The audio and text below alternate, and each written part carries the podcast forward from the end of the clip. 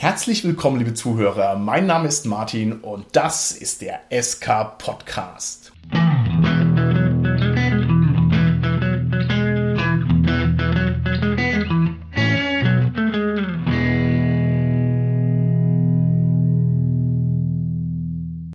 Mir heute im Studio sind meine lieben Gäste, die Tanja, der Gernot und der Holger. Hi, hier ist die Tanja. Hi, hier ist der Gernot. Ja, hallo, der Holger hier. Unser heutiges Thema ist Systemwechsel oder anders formuliert die Frage, wie man möglichst elegant von einem Rollenspielsystem in das andere hinübergleitet. Und bevor wir uns damit investigativ auseinandersetzen, würde ich gerne von euch wissen, lieber Cast, wie oft wechselt ihr denn so ganz persönlich die Rollenspielsysteme? Tanja, fang an. Wir wechseln relativ häufig, weil schlicht und ergreifend immer mal wieder ein anderer was leitet und jeder hat natürlich so sein Lieblingssystem. Also rein faktisch wechseln wir, denke ich mal, so alle paar Monate. Wow, sehr gut. Gernot, wie ist das bei dir? Um ehrlich zu sein, wechsle ich die Systeme sehr, sehr häufig, weil es mir viel Spaß macht, Neues kennenzulernen. Und wir auch einen großen Fundus an Spielgruppen haben und an verschiedenen Systemen. Und wenn man mehrere Gruppen parallel laufen hat, die sowieso nicht oft zustande kommen, dann wechselt man ja quasi automatisch, sage ich mal in Anführungszeichen. Wir werden uns mit deiner Diagnose Systemhopper noch intensiv auseinandersetzen. Aber lieber Gernot, kannst du mir im Vorfeld schon mal sagen, wie viele Spielsysteme glaubst du denn, hast du denn schon bespielt? Und jetzt einfach mal als Betrag, als kalte Zahl. Ich habe es mal überschlagen. Es sind ungefähr 25 verschiedene Systeme. 25 verschiedene Systeme, das qualifiziert dich zur Teilnahme an einem schön. Oh, Nee, 25 ist super. So viel habe also ich zum Beispiel nicht zu bieten. Holger, wie schaut's aus bei dir? Bist du jemand, der Rollenspielsysteme wechselt und in welcher Frequenz muss man sich das vorstellen? Ich finde es mit der Definition Wechseln da nicht so passend, weil ich hauptsächlich irgendwelche One-Shots spiele, also neue Systeme mit One-Shots. Aber das ist ja nicht Ja. Systemwechsel, sondern einfach mal ausprobieren. Das finde ich sehr interessant, da hast du recht. Also ein One-Shot ist eigentlich noch kein vollzogener Systemwechsel. Da müssen wir auch nochmal drüber sprechen. Bei mir ist es so, ich kann also nicht mit so viel Rollenspielsystemen aufwarten, wie das der Gernot kann, aber zwei Dinge haben mich sozusagen befreit aus der Monosystemexistenz, nämlich einmal, ich sag mal, der Schritt aus dem schwarzen Auge raus, der jetzt auch schon viele Jahre zurückliegt. Das hat also bei mir für eine Explosion der Rollenspielsysteme gesorgt und dann natürlich der Podcast. Also sich dann nochmal systematisch mit neuen Systemen zu beschäftigen, ist einfach sehr bereichernd. Aber ich kann jetzt auch keine Zahl sagen, was ich wirklich schon echt gespielt habe. 15 Systeme vielleicht? Könnte sein, ja. Eher ein bisschen weniger, muss ich sagen. Aber das heißt, der Podcast hat dich total befreit, sehe ich das richtig? Ja, natürlich. Wir sind Wahnsinn. ein emanzipatorischer Podcast, ja. Ich dachte, jetzt kommt das Bekenntnis zu Fate. Das Bekenntnis zu Fate ist in einer unserer vorherigen Folgen schon gefallen, ja. Nein, aber Fate ist tatsächlich ein Beispiel für ein neues System, mit dem ich wahrscheinlich ohne den Podcast eher nicht in Berührung gekommen wäre. Also es ist schon in der Hinsicht sehr förderlich. Jetzt würde ich gerne von euch den zweiten Teil der Frage beantwortet haben. Ein Systemwechsel ist ja nicht immer nur ein Sprung zu einem völlig neuen System, sondern manchmal ist es ja auch nur ein Versionswechsel. Wie viele Versionswechsel innerhalb eines Systems habt ihr denn schon aktiv mitgemacht? Um mal einen prägnanten zu nennen, bei Dark Heresy zum Beispiel gibt es einen Systemwechsel, der relativ hart war, meiner Meinung nach, weil sich eben von der ersten in die zweite Edition doch einiges geändert hat. Die Leute, die eben auch Only War gespielt haben, Ja, die ja. kennen dann sozusagen die Regelbasis für Dark Heresy 2, das leider wieder eingestampft wurde. Aber es gibt ja auch relativ viele Systeme, die so einen leichten Wechsel haben, weil der Verlag einfach gern viel druckt und viel verkauft. Das kommt ja auch vor. An sich glaube ich, dass viele Spieler, die wirklich ein System lange gespielt haben und viele Bücher haben, nicht unbedingt so einen Systemwechsel mitmachen. Daher würde ich sagen, Dark Heresy ist für mich so einer der Hauptwechsel, wobei es auch andere gibt. Zum Beispiel Midgard 3 auf Midgard 4 Okay, und so weiter. alles klar. War denn der Wechsel bei Dark Heresy ein glücklicher Systemwechsel oder warst du damit eher unzufrieden? Bei Dark Heresy war ich tatsächlicherweise sehr zufrieden, Ja. weil der Freiheitsgrad der Charakterentwicklung wesentlichen Aufwind bekommen hat. Vorher hatte ich quasi eine starre Maske und musste als Meister oder als Spielleiter musste ich relativ viel selber anpassen, um den Freiheitsgrad so aufzudrehen, dass er den Spielern gerecht wird. Und das ist eben in der Version 2 nicht so der Fall. Da gibt es dann eben entsprechend Aptitudes, die einfach nur bestimmen, wie teuer es ist. Okay. Aber tun und lassen kannst du eigentlich, was du willst. Okay, alles klar. Tanja, wie ist es bei dir? Welchen Versionswechsel hast du schon mitgemacht? Boah, eigentlich In erster Linie haben wir mal den klassischen probiert, nämlich das war von DSA 3 auf DSA 4. Mhm. Und ja, wir haben es probiert. Betonung auf probiert.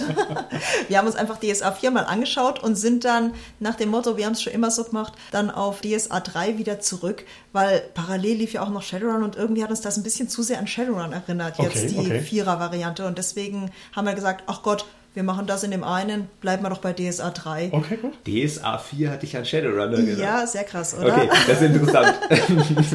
Ja, lohnt sich vielleicht mal ein bisschen drüber nachzudenken.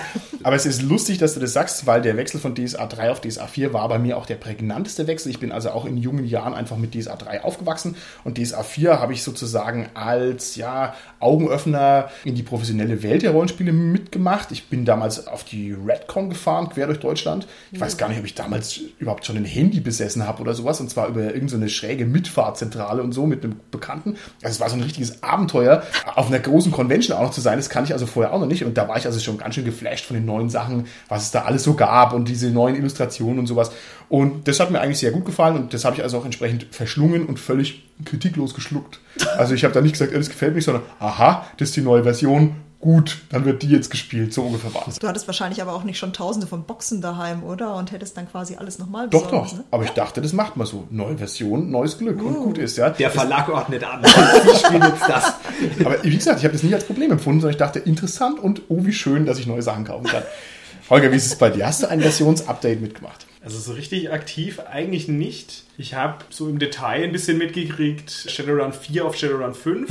Mehr so, ja, was jetzt quasi in der Spielwelt passiert, nicht so regelartig. Und ja, D&D 3.5 auf 4, das große Geschrei quasi. ne? Okay. Habt ihr denn schon mal ein System ad acta gelegt, wo ihr gesagt habt, okay, das habe ich jetzt eine gewisse Zeit lang gespielt, aber das verschwindet jetzt in meinem Rollenspielschrank und ich werde es nicht mehr rausziehen? Gibt sowas bei euch? Ja, bei mir ist es quasi eine alte Version von Star Wars. Das hat Mhm. damals noch auf einem W6-System basiert, quasi auf einem Würfelpool. Mhm. Das habe ich sehr genossen, aber es gab nicht so viel Material wie vergleichbar zu anderen Spielen. Okay. Und ich glaube nicht, dass ich das nochmal spielen werde. Und ich meine, da gibt's ja mehrere Systeme, viele, die danach erschienen sind. Okay. Und einige von denen haben auch Schaden. Okay. Wir hatten mal eine Star Trek-Variante angefangen, aber das war uns dann zu mannschaftsbasiert. Also man musste da wirklich seine strenge Hierarchie wahren. Aber ich meine, es ist nicht so, dass wir jetzt alle gesagt hätten, nein, das werden wir nie wieder anfassen. Also eigentlich ist es eher so eingeschlafen, wenn ich mir das Genau. überlege. Man nimmt sich vor für die Zukunft, wie man so seinen Bücherschrank anguckt und sagt, diese 300 Bücher werde ich noch lesen. es ist eher unwahrscheinlich. Ne?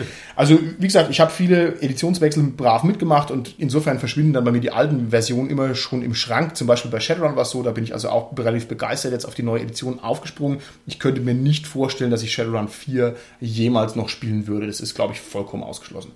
Und jenseits des Versionswechsels, ich hoffe, ich drehe jetzt niemanden auf die Füße. Ich finde, Dungeon Slayers ist ein ganz großartiges System, was absolut seinen Platz hat, aber für mich ganz persönlich füllt es die Lücke nicht. Ich habe also sozusagen für diese leichtgängigen Systeme einfach was anderes gefunden. Insofern sehe ich mich jetzt ehrlich gesagt nicht, da noch weiter Dungeon Slayers zu spielen. Es sei denn natürlich mal auf einer Con oder so, das ginge dann vielleicht schon noch. Ja gut, damit hast du es ja nicht ad acta gelegt, oder? Ich Gut, meine, dann gilt es nicht. genau. Okay, halte ich mir quasi offen. Ist ja auch kein schlechtes System. Bei mir ist, denke ich, so richtig ernsthaft zur Ruhe gebettet Splittermond. Oh, das ging aber schnell. Ja, naja, eigentlich ist es ein bisschen so eingeschlafen, aber ich sehe es auch nicht wiederkommen. Also für mich zumindest, weil es mit der Tickleiste einfach zu speziell ist.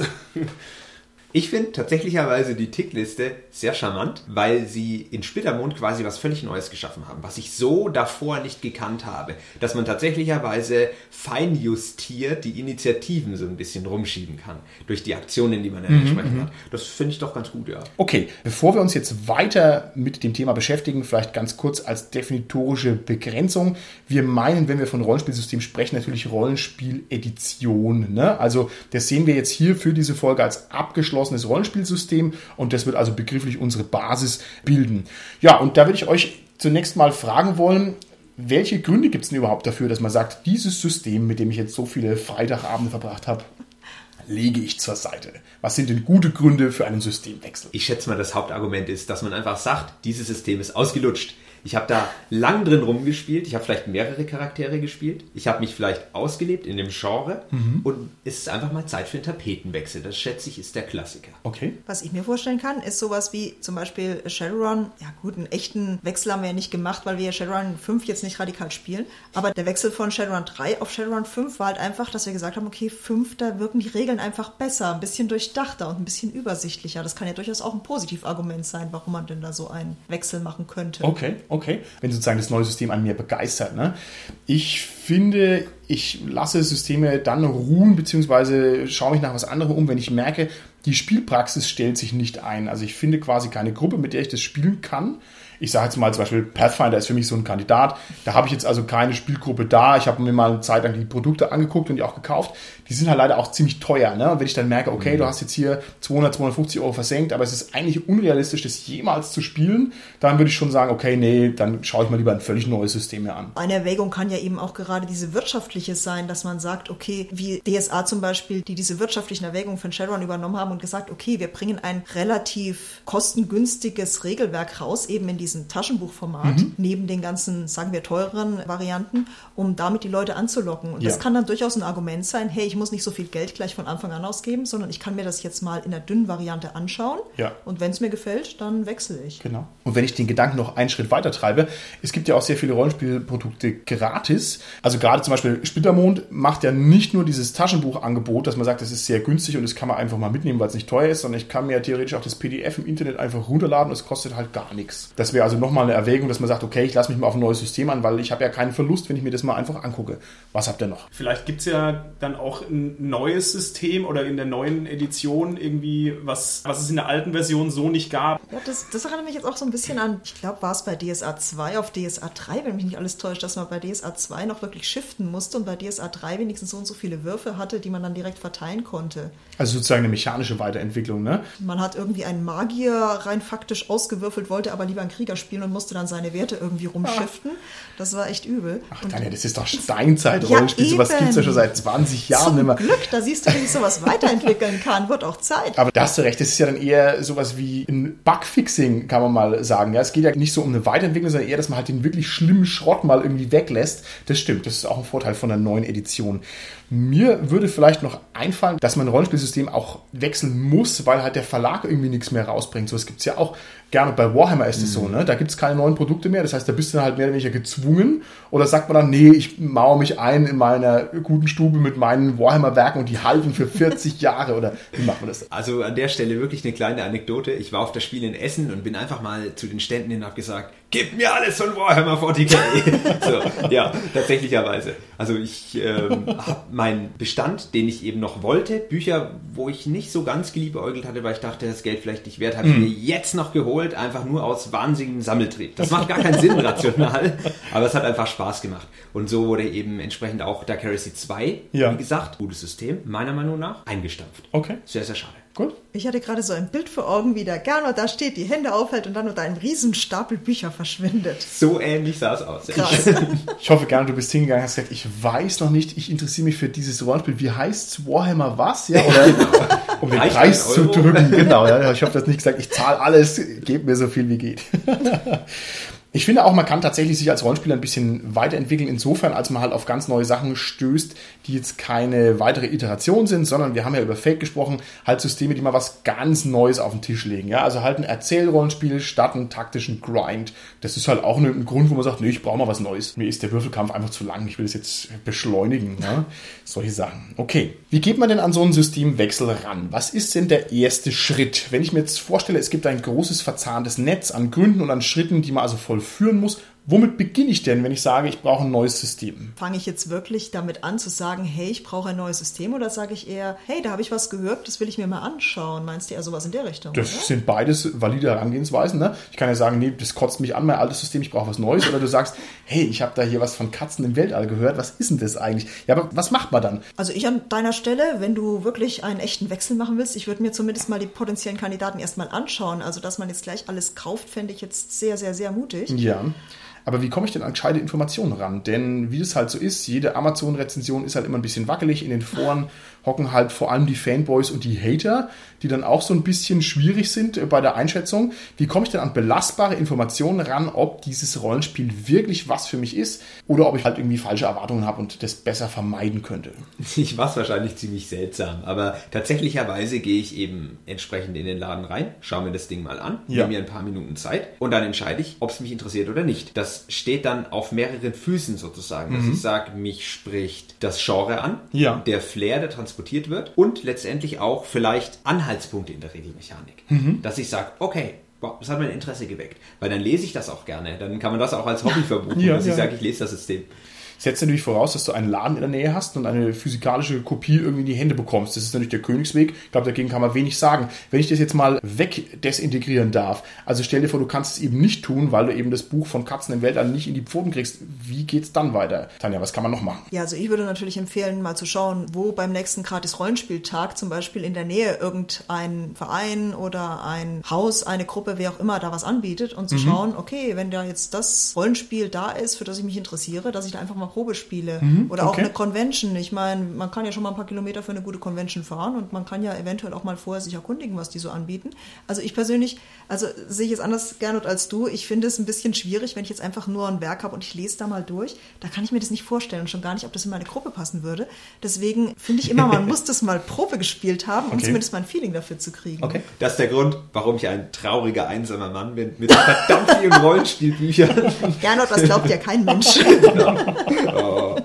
Okay, Holger, ich gebe die Frage an dich weiter. Unter der neuen Prämisse, wir haben also beide Möglichkeiten nicht. Weder ist eine Convention in der Nähe, auf der du irgendwas testen kannst, noch kriegst du einen Hardcover in die Pfoten. Ja, was machst du denn jetzt dann? Also wie informierst du dich dann fundiert über gute neue Editionen oder Rollenspielsysteme? Ja, du hast es ja gerade schon mal angerissen. Es gibt da so eine neue Erfindung, die nennt sich das Internet. Und Neuland. da kann man ja sich eigentlich ganz gut informieren. Meistens hilft schon mal auf die Verlagsseite zu gehen, um mal zu gucken, was es überhaupt alles gibt irgendwie in dem Bereich. Es gibt dann auch verschiedene Blogs, die die Produkte rezensieren. Und ja, bei Rezensionen muss man natürlich immer dazu sagen, man muss sich ein bisschen auf den entsprechenden Rezessenten einfühlen, Ja, sag ich ja. mal. Also man muss quasi mal irgendwie Produkte, die man kennt, gegenchecken mit den Rezensionen, Hm. um ein Gefühl dafür zu kriegen, wie der quasi beurteilt. Weil dann kann man auch sagen, wenn der es hasst, dann werde ich es lieben zum Beispiel. sich einfach auf Rezensionen im Internet verlassen. Kompetente Internetnutzung, alles klar. Genau. Quasi einen Schritt weiter, dass ich mir dann Videos angucke, wo Leute das wirklich spielen. Ich meine, das kostet richtig Zeit, wenn ich mich zwei, drei Stunden hinhock und dann irgendwie eine Aufnahme angucke, wie irgendwelche Leute zum Beispiel Splittermond spielen. Das habe ich gemacht. Aber ich habe es tatsächlicherweise genossen. Da habe Okay. ich ein kleines Gefühl dafür bekommen. Das hat mich auch ein bisschen angefixt in der Beziehung. Okay. Also ich finde es schwierig. Ich finde es mit den Rezensionen schwierig, habe ich ja schon gesagt. Ich finde auch die Verlagshomepage normalerweise fragwürdig und vor allem, wenn ich dann gezielt was suche, dann finde ich es auch nicht als Let's Play. Also ich hatte zum Beispiel, auch wenn es sicherlich existiert, erhebliche Schwierigkeiten, ein schönes Fate Let's Play zu finden, beziehungsweise das gibt es, aber so eine Fate-Erklärung, das habe ich nicht gefunden. Jedenfalls nicht in einer Form, die mir jetzt wirklich zugesagt hat oder wo ich dann auch verstanden habe, wie das jetzt genau funktioniert. Also auch das ist wackelig. Insofern kann ich eigentlich nur noch den Tipp geben, bei unseren lieben Freunden von der Drachenzwinge mal vorbeizugucken und da vielleicht mal darum zu bitten, dass einem jemand das System vorstellt. Denn das ist halt sehr einfach. Ne? Da muss ich noch kein Geld ausgeben, darf sozusagen im Schlafanzug im Wohnzimmer rumsitzen, habe also kaum Investitionsaufwand, aber kann sehr schnell mitbekommen, ob es irgendwie gut läuft oder nicht. Und ich kann ja vor allem auch mal passiv zuhören. Dann schalte ich mich halt mal in so eine Gruppe rein. Also das ist sozusagen mein bester neuer Zugang zu irgendwelchen neuen Rollenspielsachen. Und wenn du eher den sozialen Zugang willst, ich meine, einfach mal im Internet gibt es ja auch entsprechende Gruppen, wo du mal fragen kannst, hallo, Ja. gibt es vielleicht Ja. eine Gruppe, wo ich auch nicht nur im Schlafanzug, sondern auch mal live mich reinsetzen kann. Und Nur im Schlafanzug. Ich besitze nur einen Schlafanzug. Okay, gut. Also dann kannst du ja fragen, ob sie dich von vornherein ablehnen oder ob du dich trotzdem reinsetzen darfst. Ich mache es halt auch ganz oft so, dass ich halt in diesem herrlichen Thread in Tarnelorn, der schaut mal, was ich Neues habe, Thread, einfach geflasht werde von den tollen Covern, die da vorgestellt werden. Und ich halt keine Ahnung habe, was das für ein Buch ist. Und ich denke mir, oh Gott, der hat es gekauft, der ist kompetent, das muss ich auch haben und dann kaufe ich es halt einfach. Das ist halt die dümmstmögliche Herangehensweise. Aber das ist also meine Herangehensweise in Wirklichkeit. Super. okay, rentiert sich's, Nischensysteme anzugucken? Ich weiß, das ist eine böse Frage, aber ich denke, es ist eine berechtigte Frage, über die wir mal kurz reden müssen. Es gibt auf der weiten Welt unendlich viele Rollenspielsysteme, aber die werden halt nicht gespielt. Jedenfalls nicht in einem Radius von 100 Kilometern. Ne? Man kann alles aus Amerika importieren. Es gibt für jeden Geschmack alle möglichen Rollenspielsysteme. Ist es überhaupt eine gute Idee, sich sowas anzugucken oder ist der erste Schritt nicht der, dass man sagt, was kann ich denn überhaupt spielen? Also was gibt denn meine Sozialstruktur an Spielegrundlage her? Ich denke, wenn du deine Gruppe hast und die hat komplett Interesse an einem kleinen Indie-System, sage ich jetzt mal, dann lohnt sich's ganz sicher, glaube ich. Ist es eine realistische Situation, dass du sagen kannst, hier Gruppe, ich habe hier Katzen im Weltall, ja, da gibt's keine Würfel, sondern brennende Meerschweinchen, ja? Jetzt hör auf, ich will dieses System unbedingt spielen. Wann gibt's das endlich? Jeder will dieses System spielen, ja. Aber ich meine, das ist doch keine realistische Einschätzung, dass man sagt, ich bringe das mit in meine Spielgruppe und dann sagen alle, yay, und dann funktioniert das. Also Vorher fragen. Ja, meine Meinung. Also ich meine, vielleicht solltest du vorher mal sagen, hey Leute, Katzen im Weltall, brennende Meerschweinchen, hättet ihr da Bock? Und wenn, keine Ahnung, zwei sagen yeah und drei sagen, ach du, äh, Ja, was brennende Boba da, ja? wären schöner. Ja gut, dann solltest du dir überlegen, ob du vielleicht eine ganz kleine Gruppe machst mit den Leuten, die das Ja. spielen und vielleicht noch woanders guckst. Aber also ich würde echt vorher abklopfen, bevor ich da Geld investiere Mhm. und so, ob vielleicht Leute da Bock haben. okay. Ja, tatsächlicherweise, wenn du die Spieler nicht vor Ort hast, ist die Chance infinitesimal, dass du irgendwo Leute findest, Ja. die mit dir spielen. Ja. Ja, das ist dann genau das Problem. Aber alleine deine Gruppe, wenn die da Bock drauf hat, ist doch alles erlaubt. Im Idealfall erwischt man gratis Rollenspielprodukte im Internet. Haben wir ja vorhin schon mal angesprochen. Das ist also auch relativ modern, dass man sagt, okay, ich kann es mir halt einfach gratis angucken. Das ist natürlich auch ein ja, schmerzfreier Zugang. Ich kann immer noch schnell auf schließe das PDF klicken, wenn ich merke, oh Gott, was ist das für ein schreckliches System. Und wenn es mir halt doch gefällt, kann ich ja dann weitermachen auf der Grundlage. So, Gernot, du sitzt hier unter anderem am Mikrofon, weil du ein bekennender Systemhopper bist. Das heißt, du haust viele Systeme durch in einer Taktung, bei dem mir schwindelig wird. Erkläre mir lieber Gernot, wie wird man zum Systemhopper? Also, neue Systeme wirken auf mich extrem reizvoll. Das muss ich ganz klar zugeben. Ich erfahre gern das Neue, ich suche gerne nach neuen Ideen, die vielleicht versteckt sind in neuen Systemen, in neuen ja, Konstellationen aus Regeln und aus Fluff, Ja. der mir dann sehr gut gefällt. Also ich lasse mich inspirieren, wie vielleicht andere von einem Roman. Das ist vielleicht etwas, das mich charakterisiert. Ich meine, ich nehme dann Ideen auf. Ich muss es noch nicht mal spielen. Ich kann ja Ideen aufnehmen und sagen, das prägt dann vielleicht später mal eine Sandbox von mir. Ah, okay, als Steinbruch sozusagen. Okay. Ja, ja. Wie schnell triggert bei dir eine 50 Euro Kaufentscheidung, dass du sagst, beispielsweise die dicke Numenera-Box, bam, die muss ich haben. Also bist du schnell jemand, der da dabei ist oder nicht? Wahrscheinlich kaufe ich schon eher schneller. Ja? Ich bin dann aber kein Komplettsammler, sondern ich schaue mir dann ein System an und sage, okay, ich kaufe mir das Regelwerk und dann brüte ich da ein bisschen drüber, dann darf es durchaus weitergehen. Wie läuft es denn konkret in der Praxis? Das heißt, du kommst ja dann relativ häufig mit neuen Systemen an. Kriegst du die auch gespielt oder sind die eher so Rollenspiele ins B, von denen man halt träumt? Ja, ich kenne das zu gut. Ja, also wenn ich es realistisch einschätze, dann sage ich, ich habe da ein neues System und schon rollen meine Spieler mit den Augen. Also, Ja, okay.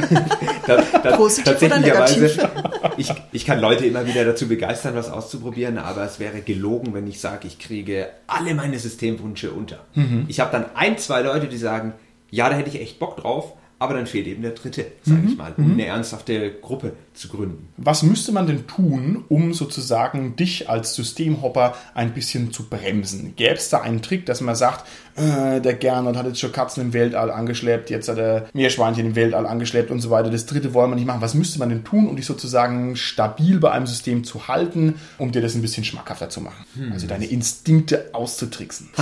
Ich glaube tatsächlicherweise, wenn man einen regelmäßigen Spieltermin hat, der ziemlich befriedigend ist, dann neige ich auch weniger zu diesem System hoppen. Dann schaue ich mich nämlich weniger um, würde ich behaupten. Okay. Sondern dann fokussiere ich mich lieber auf mein Rollenspiel, dann fokussiere ich mich auf meinen Charakter, feil vielleicht tatsächlicherweise noch an der Geschichte, an dem einen oder anderen Aspekt. Und dann fokussiere ich mich eher auf solche Geschichten. Wenn ich aber momentan keine Gruppe habe, weil die auf Eis liegt, aus persönlichen Gründen, beruflichen Gründen etc., dann bin ich schnell dabei, dass ich irgendwo durchscroll und sage, oh ja, da gibt's vielleicht was, das schaue ich mir vielleicht mal in live an oder gehe mal zu irgendeiner Messe und sage, oh, das kenne ich gar nicht. Und dann bin ich da schnell begeistert. Wenn ich die Perspektive rumdrehe, was tust du denn, um Leute zu motivieren, dein Systemhopping mitzumachen? Ich nehme an, das ist ein Problem, vor dem du ja häufig stehen wirst. Ne? Du hast jetzt ein neues System, das gefällt dir gut, du willst es spielen. Was machst du denn, um die Trägheit der Gruppe ein bisschen zu überwinden? Gibt es da Tricks deiner Meinung nach? Naja, ich meine, wenn man weiß, wie die Menschen tatsächlicherweise dann ihren Fokus verteilen oder wie die Menschen quasi Wert drauf legen, auf welche Aspekte, dann kann man natürlich gezielt ködern und sagen, Mensch, das könnte doch was für dich sein. Ja. Oder die Regeln sind schlanker, Martin. Willst du es nicht mal ausprobieren? Es geht nämlich wahnsinnig viel schneller im Kampf. Oh, okay, gut. Also quasi auf der Schiene Ja. würde es laufen. Das gelingt mir natürlich nicht immer überall, weil es einfach nicht stimmt, weil ich nicht jeden erreiche mit meinen Systemen. Oder der Kampf ist halt einfach nicht schneller und leichter. Und dann- Ja, genau. Ja, dann mal die Frage, ist das dann bei dir wirklich ein reiner kompletter Systemwechsel oder ist es bei dir dann auch so Editionswechsel, dass du sagst, hey Leute, ich habe jetzt die nächste Edition und die ist viel geiler? Ich glaube, ich hüpfe gerne weiter. Tatsächlicherweise. Editionswechsel, da sage ich, oh, langweilig, kenne ich doch den ganzen Fluff. Also vom Prinzip her. Ohne dass ich das mit Füßen treten will, weil ich mache den gerne mit, wenn er sinnig ist. Aber das ist dann eher was dauerhaftes, bodenständiges, dass ich sage, ich will Dark Heresy 2 spielen, nicht Dark Heresy 1. Vielleicht habe ich damit auch Dark Heresy 1 ad acta gelegt. Das kann schon sein. Aber dieses Ausprobieren, was Neues mal zu spielen und eine Minikampagne Ja. zu machen, über fünf Abende, sagen wir mal zum Beispiel, das finde ich extrem reizvoll. Also was mir die Sache unheimlich erleichtert, ist, wenn man ein Universalregelsystem hat, das man einfach behält. Also quasi Systemhopping ja, aber Regelhopping nein ist was, womit ich mich total anfreunden kann. Wenn ich halt sagen kann, sagen wir mal hier Savage Worlds, da spiele ich halt Space Marines, Barbaren, Fantasy, High Fantasy und Shadowrunner mit. Da habe ich dann sehr viel weniger Berührungsängste zu sagen, okay, du willst jetzt eine U-Boot-Besatzung spielen, weil dann brauche ich ja nichts Neues lernen. Ne? Das wird es also mir zum Beispiel leichter machen. Es stößt natürlich auch sehr schnell an seine Grenzen, weil auch die Universalsysteme natürlich einen Geschmack transportieren, der nicht beliebig auf alles draufpasst. Da muss man auch ganz ehrlich sein. Ne? Oh ja. Okay, gehen wir mal in die Gegenrichtung. Wie wollen wir denn die Leute nennen, die immer und ewig das gleiche System spielen? Wer ist denn das Gegenstück zum Systemhopper? Der Alteingesessene. Der Alteingesessene, alles klar. Findet ihr das okay, wenn ein Alteingesessener sein ganzes Rollenspielleben lang eines oder sagen wir mal eines plus ein W4 zaghaft angetestete Systeme spielt? Ist das in Ordnung oder ist es nicht für den wahnsinniger Verlust? Ja, also eigentlich müsste ich mich als genauso einen outen. Ich meine, ich Mhm. probiere zwar viele Sachen gerne aus, aber irgendwie, wenn ich tatsächlich leite, dann bleibe ich doch wieder an meinem System hängen. Okay, also okay. sprich an, keine Ahnung, DSA 3 Basis, da habe ich eben eine so abgespeckte Version, die ich verwende, oder Powerplus und Plunder. Also eigentlich so betrachtet bin ich da doch einer von den, sagen wir, Versteinerten. Gernot, würdest du das der Tanja vorhalten? Aber natürlich. Nein! Nein, nur Spaß. Wenn du ein System spielst und das ewig lange, dann kennst du dich natürlich viel besser aus als jemand wie ich, der dann wahrscheinlich öfter mal eben das System wechselt und vielleicht, ja, ich hoffe doch mehr als Halbwissen hat, aber definitiv nicht diesen riesigen, absurden DSA-Stapel durchgearbeitet hat.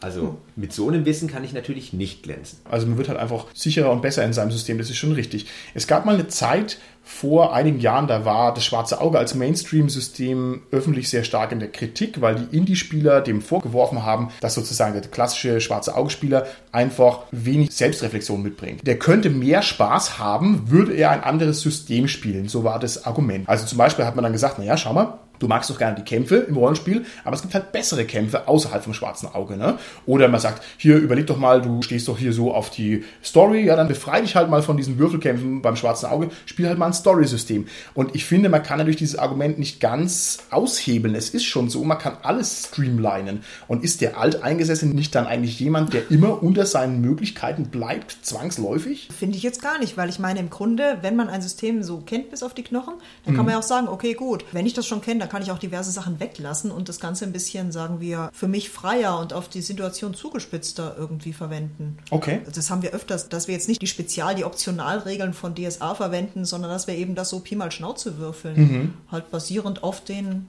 DSA-Regeln. Also das sehe ich jetzt uns irgendwie eingezwängt damit. Basierend auf Handwedelei sozusagen. Ganz genau. Und Handwedelei ist klar. cool. Daniel, das finde ich klasse, dass du eine der letzten DSA 3 Spielerinnen in Europa bist. Und da bist du Oh. natürlich für mich die ideale Testperson, um dich zu fragen, wenn du sozusagen von einem ehemaligen Mainstream-System durch deine Beharrlichkeit auf ein Orchideensystem sozusagen herabgesunken bist. Und was machst du denn, wenn dir da die Struktur wegbricht? Also es gibt quasi keine neuen Regelsysteme mehr, es gibt keine passenden Abenteuerbände. Was machst du denn, wenn sie jetzt zum Beispiel deine DSA 3-Gruppe auflöst, vielleicht ganz unschuldig, die ziehen weg oder sowas? Dann findest du da wahrscheinlich keinen Anschluss mehr. Wie würdest du denn damit umgehen? Ich fix mir einfach neue Leute an, da kenne ich ja gar nichts. Ich erkläre denen, wie toll dieses rudimentäre System ist und dass sie unbedingt dieses System spielen müssen. Also ich denke, da kriegt man immer wieder irgendwelche Leute schon zusammen. Ob Okay. es dann eine Dauerrunde ist, ist dann natürlich die andere Frage. Also du würdest sozusagen zu einer Fundamentalistin werden. Sozusagen, ja? jawohl. Ich werde missionieren in Kutte. Alles klar. Gehen wir vielleicht nochmal einen Schritt weiter. Es klang ja schon ein bisschen an. Wenn man jetzt den Systemwechsel vollzieht, ist es ein starker Bruch, aber man kann ja auch an seinem System herumhandwerken. Holger, könntest du dir das vorstellen, dass du ein System, das dir nicht hundertprozentig passt, veränderst von den Regeln oder ist das nichts für dich? Ich stelle mal die Gegenfrage, passiert das nicht sowieso in jeder Runde? Ja. Weil es gibt überall Hausregeln. Okay, das ist eine gute Gegenfrage. Dem würde ich weitestgehend zustimmen. Aber wenn man natürlich dann sehr viele Systeme sich anguckt und ein bisschen versucht, sozusagen ein unter Laborbedingungen sauber rollenspielender Rollenspieler zu sein, weiß ich nicht. Also es gibt mittlerweile auch Rollenspielsysteme, die spiele ich wirklich by the book. Und zwar ohne Getüdel. Es gibt auch relativ viele Gruppen, die sich daran auch halten wollen. Ja. Die dann quasi sagen, nein, es gibt ein Balancing und das ist genau so eingestellt. Ich glaube tatsächlich, da ist vielleicht ein Stück Arroganz dabei, aber da überschätzt man vielleicht manchmal diese reale Welt, weil man muss das ja Okay. unter Zeitdruck zusammenkloppen. Da hat man gar nicht die Möglichkeit, das perfekt zu machen. Du sprichst jetzt von der Publikation der Ja, Rollenspielwerke. genau, Okay. genau. Dass man sagt, das Balancing muss so und so ausschauen, deswegen würden Hausregeln das Ganze drehen. Das habe ich hin und wieder mal gehört. Ja. Finde ich gewagt, Okay. diese These. Und ich muss echt sagen, wenn mir einer wirklich mit so einem Stapel Regelwerke auf einer Con oder sowas ankommt, weiß ich, dass der nicht in meiner Runde spielt. Weil es wird nun mal tatsächlich, wie Holger sagt, man hat seine Hausregeln, man geht da mal ein bisschen handwedelmäßig drüber. Solange die Leute Spaß haben, finde ich das absolut legal. Okay.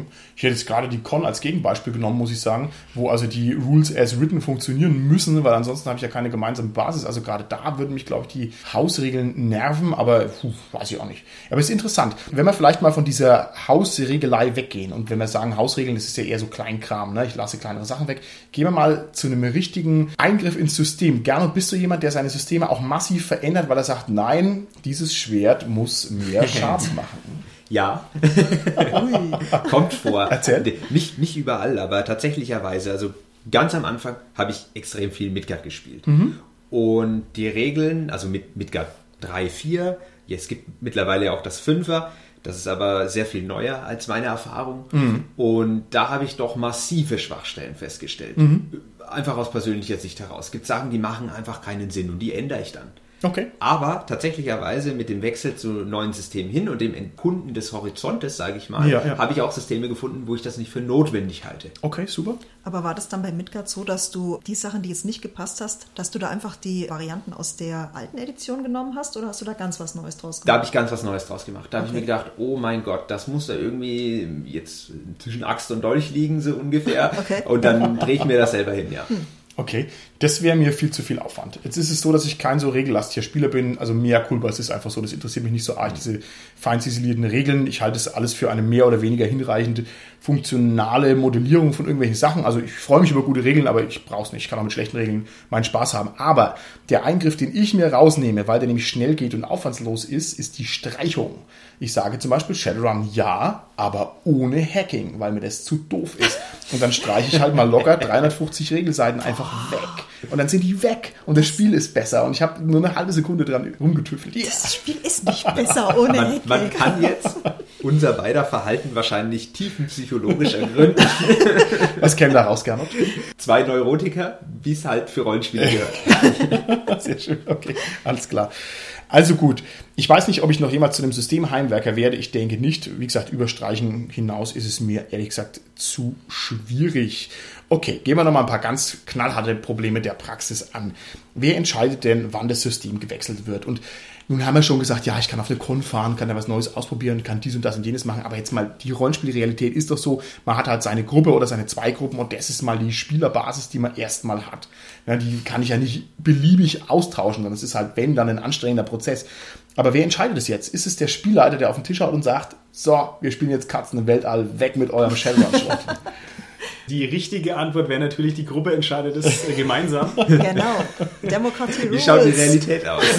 Das wird in der Realität kaum passieren. Ich denke, was meistens passiert, ist, dass einer von den Spielern sich halt nebenbei, so wie der Gernot zum Beispiel, irgendwie informiert über neue Sachen und dann sagt, oh geil, ich kaufe jetzt mal Katzen im Weltall und bringe das mal meiner Gruppe mit und dann spielen wir das mal. Also ich kann jetzt nur aus der Praxis von unserer Gruppe sagen, die ja eben allmonatlich mal wechselt, nicht allmonatlich, aber alle paar Monate mal wechselt. Ja. Und naja, wie gesagt, im Grunde geht es darum, wir hatten jetzt gerade mal wieder Bock zu leiten. Und dann Ja. sagt halt der, der Werwolf leitet, hey, wir könnten mal wieder Werwolf spielen. Dann überlegen wir auch, ja, Werwolf, ach, warum nicht? Und dann wird halt Werwolf gespielt. Ich kenne das tatsächlicherweise auch eher als Verhandlung, so nach dem Motto, ja, ich wollte jetzt mal wieder spielen, ich habe jetzt hier ewig geleitet. Dann, also so nach dem Okay, Motto, ne, okay. dann sagt ein anderer, ja, ich- kann schon leiten, aber dann muss es Warhammer sein. Also, also das kenne ich schon auch aus der echten Ja, Welt, ja. ja. genau. Aber ein anderer Grund wäre auch, dass es zeitlich einfach down geht, die Gruppe hört auf und dann initiiert man sowieso eine neue. Ja. Und dann wird erstmal rumgeschachert. Das macht doch total Spaß, oder? Das stimmt. Also dieser Systemwechsel bei Gruppenwechsel, das kenne ich auch, aber ich denke auch, dass der Spielleiter schon echt das große Gewicht ist, also der fette Karpfen im Karpfenteich. Weil wenn er halt keinen Bock hat auf ein System, ja, was wollen denn dann die anderen machen? Die können ja nur sagen, ja gut, dann Spielleiter halt ich. Aber das ist der einzige Konter. Und Ja. wenn den halt keiner macht, dann wird halt was anderes gespielt. Also ja, schwierig. Ne? Schon nahe an der Schwierig. Realität, ja. Was mache ich denn, wenn ich den katastrophalen Fall habe, den uns die Tanja vorhin als Normalfall verkaufen wollte? Was? Welcher? Dass also zwei Leute sagen, ich bleibe bei der alten Version. Einer sagt, ich will die neue Version und der Holger sagt, ich will Fußball spielen. also wenn ich also so eine totale Uneinigkeit in der Gruppe habe, das ist doch auch normal, oder? Das ist doch der Normalfall, dass man sagt, naja gut, unterschiedliche Interessen, wie geht's denn dann weiter? Dann gebe ich dem Holger erstmal seinen Fußball und sag, geh spielen. Und Ja, aber das geht ja nicht. Du kannst ja eigentlich keinen ausschließen, weil natürlich, keine Ahnung, eine Sozialstruktur über der Rollenspielgruppe drüber liegt. Ne? Und es müssen alle integriert sein. Aber was mache ich denn damit, wenn es halt einfach nicht geht? Also ich denke, mit Reden klappt immer alles. Also ich denke schon, dass man sich irgendwie auf was einigen kann. Und wenn halt dann die beiden, die jetzt auf Teufel komm raus eigentlich nicht Shadowrun spielen wollen, dann sagen, naja gut, meine Güte, wir können es ja mal ausprobieren. Okay. Und dann sagt man, okay, wir spielen halt mal zwei Abende Shadowrun. Wenn es euch überhaupt nicht gefällt, lassen wir es wieder sein. Also das heißt sozusagen ein schmales Zeitfenster vorschlagen. Stimmt, das Genau. ist meistens leichter zu schlucken als Kröte. Was auch funktionieren kann, ist, dass man halt Konzessionen im System macht. Also wer mir quasi ein System schmackhaft machen möchte, der tut gut daran zu sagen, die Kämpfe gehen total schnell oder wir kämpfen wenig, wir machen keine blöden Encounter oder sowas. Dann sage ich schon mal, ah, okay, sprich weiter. Ja? Also vielleicht ist das ein Ansatz, der ein bisschen funktioniert, dass man halt auf die Leute zugeht innerhalb der Verschiebemasse im System. Was gibt's noch? Nix. Drüber reden oder die Kröte schlucken. Tatsächlicherweise, wenn der Kompromiss zu weit gebogen ist, sage ich Ja. mal aus den einzelnen Meinungen, ich bin mir nicht sicher, ob das funktioniert. Ja, das stimmt. Also es ist schwierig, ne? Es ist schwierig. Wer zahlt denn das neue System? Zahlt es dann auch der Spielleiter, der Bock drauf hat, das zu spielen und der es vorbereiten muss und der sich die ganze Arbeit macht, muss der dann auch noch die 50 Euro zahlen oder wie ist es? Ja, der Spielleiter wird natürlich bezahlt, ist ja wohl logisch. Scherz. Ja, also ich denke, derjenige, der das System leitet, hat natürlich wahrscheinlich naturgemäß schon sich die Regelwerke gekauft. Also Mhm. Und die Abenteuermodule und die Erweiterungsbände und so ja, weiter. gewissermaßen. Aber ich denke mal, das ist jetzt nicht die Sache, dass man sagt, hey, du leitest, hey, du kaufst, sondern das ist ja eher so umgedrehte Kausalität. Ne? Mm, Ich habe das gekauft, ich habe da investiert und will, möchte das deswegen gerne leiten. Okay. Müsste man einen Systemwechsel als Gruppe unterstützen, müsste man sozusagen aus moralischen Gründen sagen, hier komm, du willst es spielen, hier hast du ja schon das Grundregelwerk gekauft, jetzt kauf ich halt mal das Abenteuer und du spielleitest es dann für uns. Das würde ich komplett ablehnen. Ja? ja, schon. Wenn ich der Spielleiter bin Ja. und ich mag das System, dann will ich das im Schrank haben. ah, okay. Da brauche ich keinen Spieler, der Armutsalmosen. Okay. Ich, ich freue mich, wenn die Spieler das kaufen, weil sie Spaß dran haben. Aber wenn ich das haben möchte, dann kaufe ich mir das. Okay. Und da fallen mir gerade diese Spielsysteme ein, wie zum Beispiel Cthulhu, wo es ja ein Spielleiterhandbuch und ein Spielerhandbuch gibt. Ich meine, das ist doch eigentlich dann auch eine schöne Sache, dass man Mhm. Ja. sagt, okay, nicht nur der Spielleiter ist der Blöde, sondern die Spieler, die können da auch mal ein bisschen rein investieren und haben dann ihr eigenes, mit dem sie was arbeiten Ja, können, und es ne? gibt natürlich noch ein weiteres Problem, wenn jetzt der Holger also mir das Abenteuermodul sozusagen kauft und ich gebe es ihm danach wieder zurück, ist es halt zerstört. Weil ich es halt einfach nicht anders kann. Ich zerstöre es halt dann. Es ist ja dann zerknickt und schaut aus wie Schrott. Du Ja. musst halt ordentlich mit den Sachen umgehen, Martin. Ah, das ist, wenn man halt die Physiognomie eines Trolls hat. Was willst du denn dann machen? ne? Also in dem speziellen Fall würde ich es natürlich nicht zurückfordern, weil ich genau weiß, was ich erwarten würde. Alles klar. Nächste Frage, die fast viel härter ist. Was mache ich denn mit meiner alten Edition? Also wir sind jetzt gewechselt von Shadowrun 6 auf Shadowrun 9. So, was mache ich jetzt mit meinem Shadowrun 6 Zeug? Bleibt es für immer andenkenhaft in meinem Schrank stehen, so dass ich vorbeilaufen kann und kann sagen, ah, die 70er Jahre, das war eine schöne Zeit. Oder was mache ich denn mit meiner alten Edition? Es gibt doch sozusagen ein Sediment an Rollenspielsystemen, die sich halt ablagern in der eigenen Sammlung. Was mache ich damit? Ja, also das kommt natürlich drauf an, wie sentimental du bist, aber ich ganz ehrlich hätte einen echten Schmerz damit, meine alten Dinger wegzugeben. Ne? Ich bin eher so dieser Kill Your Idols Typ. Ich habe Oh viele Gott. meiner Rollenspielsachen jetzt echt mal in einen Umzugskarton rein und in den Keller und jeder weiß, was im Keller steht, ist eigentlich schon weggeschmissen. Hart, ne? Wegschmeißen knallhart. ist hart. Ich Ja. kaufe nur mehr Regale. Gute Antwort, gute Antwort.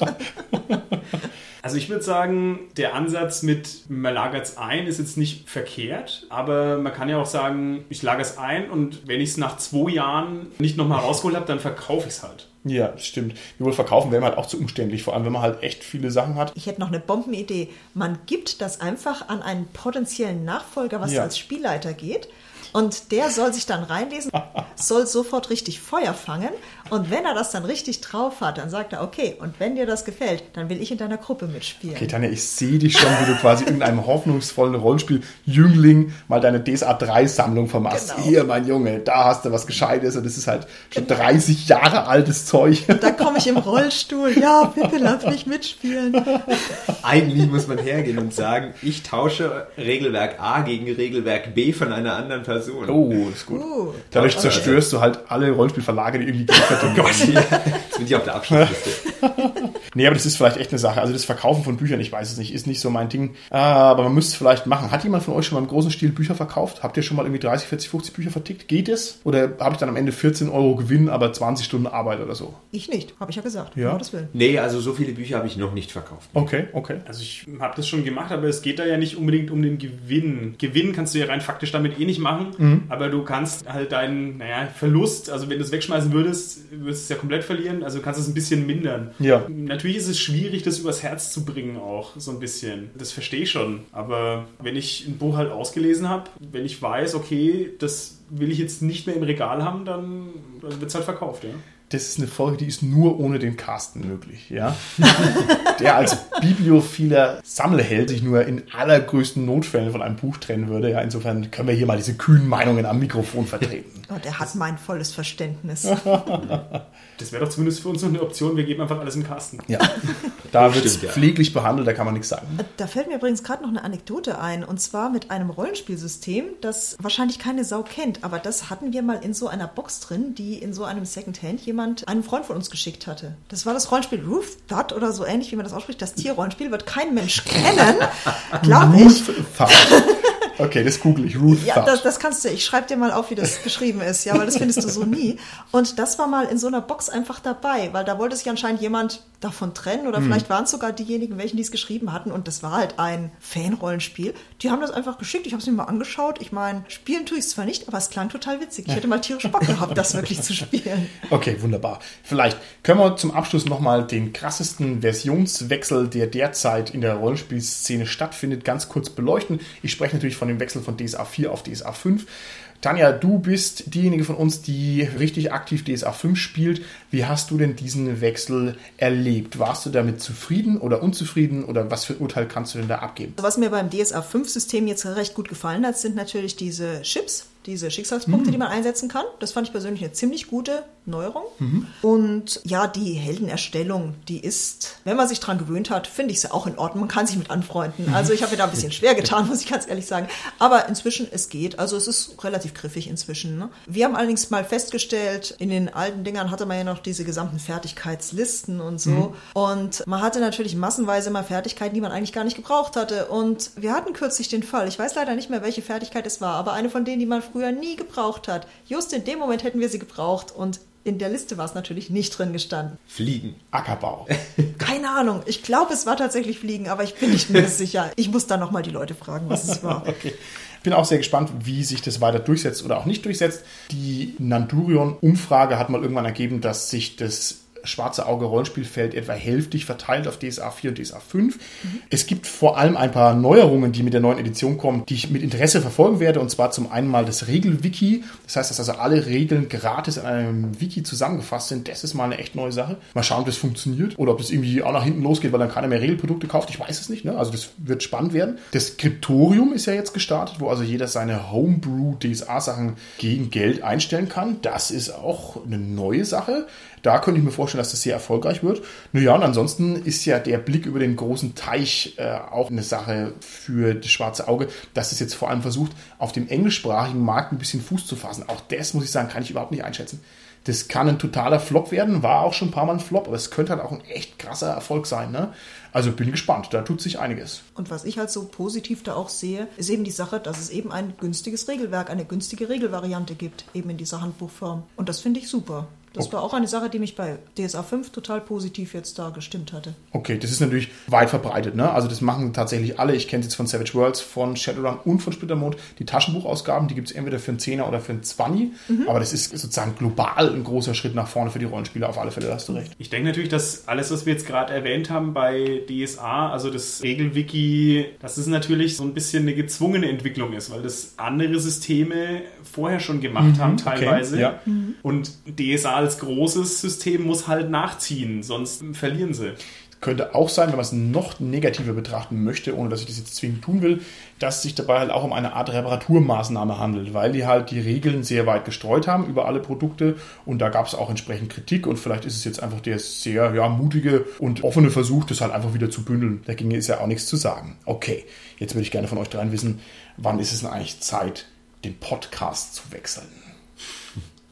Niemals. Gernot? Tja, hm, also ich würde mal sagen, niemals. Nee, ich muss jetzt mal eine differenzierte andere Antwort geben. Ich hört mir auf zu langweilen. Also ich würde natürlich auch sagen, niemals, aber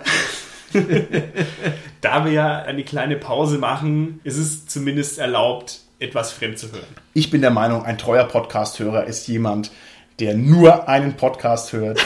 Und wenn der Podcast in die Pause geht, dann hört er einfach keinen Podcast mehr. Ja? Also, dann würde ich sagen, sind wir an der Stelle raus. Bis zum nächsten Mal. Tschüssi. Tschüss. Ciao. Tschüss.